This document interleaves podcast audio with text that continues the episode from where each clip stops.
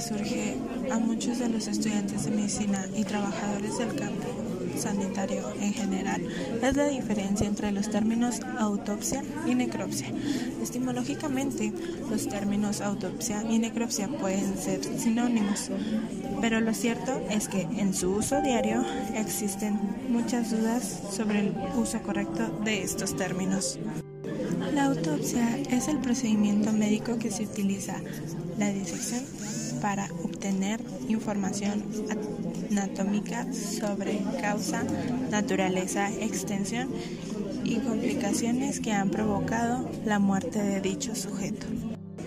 Por lo tanto, su objetivo principal es tener el objetivo e identificar las causas y el exacto momento en que murió dicha persona. Hay quienes establecen la diferencia afirmando que la autopsia es el examen del cadáver antes de su entierro, mientras que la necropsia implica la exhumación del cuerpo a examinar. Otros determinan que la necropsia se realiza para confirmar las causas de defunción en un hospital y la autopsia es para averiguar las causas cuando fallecen de forma súbita y sin enfermedad aparente. Existen igualmente grupos que contraponen la necropsia a la autopsia, afirmando que la primera viene reservada únicamente a los animales. Lo cierto es que caso, el motivo por el que se realiza una necropsia o una autopsia en humanos es conocer las causas exactas de una muerte de alguna persona. ¿Cuál es el procedimiento habitual de la autopsia?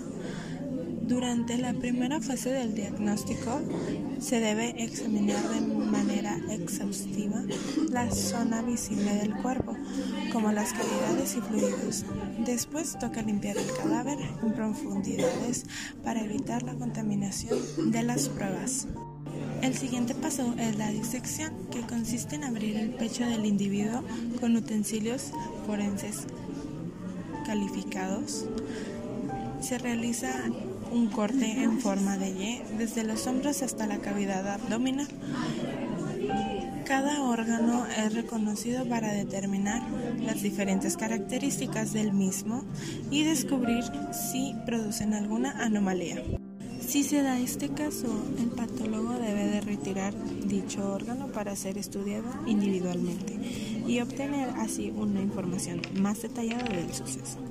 En caso del cerebro, el forense debe sincronizar la zona del cráneo, creando una abertura mm, para sacar el órgano en su totalidad.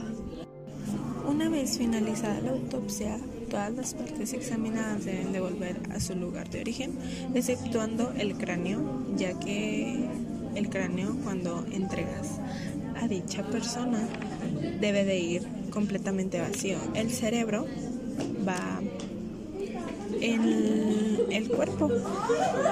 Además, la autopsia reglamentaría el patólogo para extraer contenido estomacal, partes específicas de los órganos y pedir análisis de sangre, radiografías o cualquier otro procedimiento que ayude a elaborar un informe más completo, ya que cada morgue tiene su reglamento que tienes que dejar pruebas, ya sean de orina, de sangre o un órgano en algunos casos, para no tener conflictos legales.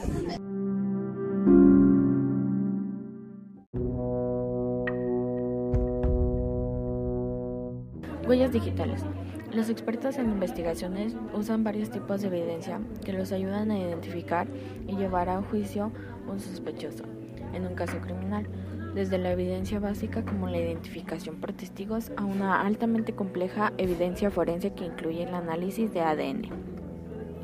Las huellas digitales son una de las pistas más comunes que busca un perito investigador, ya sea en la escena del crimen o en el arma supuestamente usada en el crimen.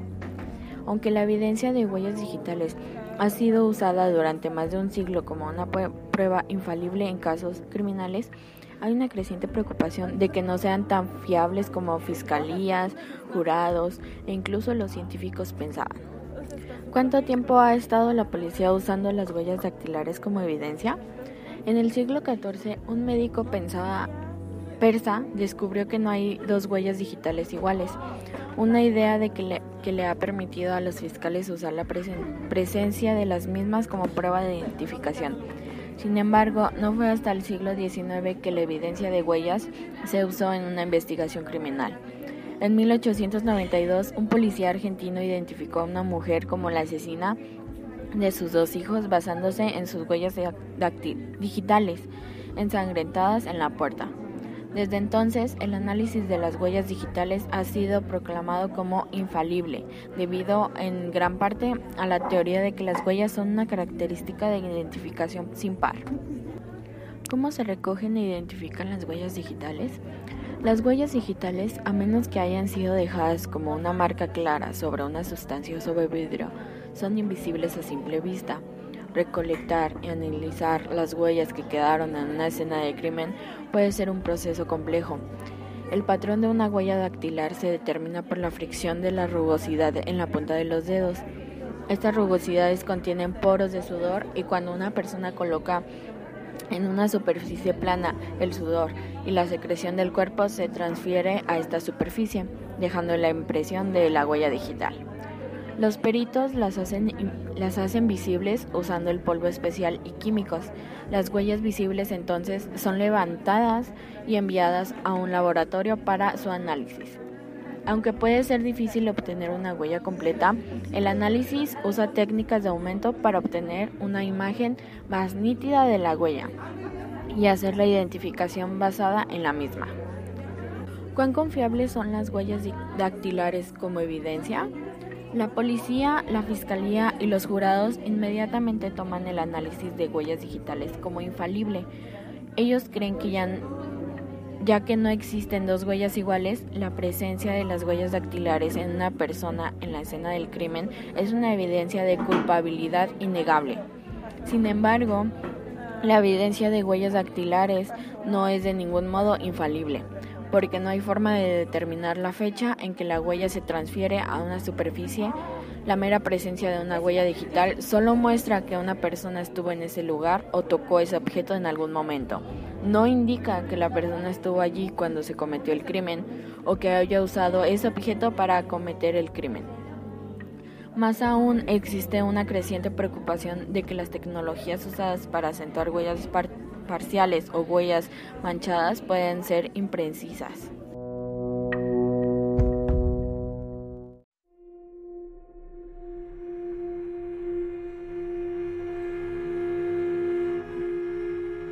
La morgue. Tal vez te haya cruzado por alguna vez con la palabra morgue. Quizás simplemente haya oído hablar de, de depósito de cadáveres. Por este motivo, en este post encontrará toda la información referente a este tipo de instalación. La morgue es toda aquella instalación en la que se guardan los cuerpos de los fallecidos para su identificación, realización de una autopsia o eliminación por entierro, cremación u otro método. Dentro de la morgue existen los que se conocen como cuartos fríos. En esta sala es donde se guardan los cuerpos y existen dos tipos de cuartos fríos. Temperatura sobre cero. Los cuerpos son mantenidos entre 2 grados y 4 grados. Este tipo de cuarto se utiliza para mantener los cuerpos varias semanas sin impedir la descomposición. Este puede hacer que el cuerpo se descomponga más lentamente temperatura bajo cero. Los cuerpos son mantenidos entre los menos 10 grados y 50 grados. Este tipo de cuarto frío es utilizado en institutos forenses para la identificación de cuerpos. Ya, ya que estas temperaturas, el cuerpo apenas se descompone por su congelación. Por normas generales, muchos de los hospitales tienen un depósito de cadáveres en el, que mantener cuerpos en perfectas condiciones hasta realizar las pruebas pertinentes. Estas instalaciones son especialmente útiles en aquellos centros donde se realizan autopsias debido a los fallecimientos por muertes violentas o inesperadas. Por este motivo se vuelve especialmente fundamental tener una morgue dentro de un hospital debido al recortamiento de tiempos que se produce desde que se produce el fallecimiento hasta que se comienza con el proceso de conservación. La palabra morgue proviene del francés morgue, que significa para mirar solemnemente. Este tipo de palabra fue utilizada inicialmente para describir la zona de las cárceles francesas, donde los nuevos prisioneros eran llevados para ser reconocidos, inicialmente por, por los guardianes, y de esta manera tenerlos localizados en caso de posibles altercados. No obstante, el término morgue, tal y como lo conocemos hoy, adquirió su significado moderno en, el, en París en el siglo XV, siendo utilizado para describir el lugar de chalet utilizado para el almacenamiento e identificación de cadáveres desconocidos. Sin embargo, este fue demolido por Napoleón Bonaparte, que construyó otro edificio que iguales características y que fue bautizado normalmente con el nombre de La Morgue. Este, este edificio sería demolido posteriormente de nuevo en 1864. Esta morgue se encontraba cerca de la Facultad de Medicina de la Sorbona, lo cual facilitó la labor de investigación. Antiguamente, los depósitos para cadáveres a menudo se encontraban colapsados de cuerpos sin identificar que nadie reclamaba. Por este motivo, las morgues fueron de gran utilidad para el estudio de la medicina. Hace años, estos depósitos eran sinónimo de morbo y de espectáculo, ya que eran de entrada más o menos libre. Sin embargo, en 1907, con la declaración de este tipo de construcciones como una institución con su área administrativa, médica de investigaciones, todo fue regulado. Pese a que los inicios de este tipo de edificios se dieron en París y posteriormente se extendieron al resto del mundo, el término no se globalizó del mismo modo. Antiguamente, la palabra designada para describir este tipo de espacios difería en función de un país u otro. De hecho, en Estados Unidos se denominaban a los depósitos de cadáveres como dead house. Sin embargo, a principios del siglo XX se comenzó a normalizar el término morgue.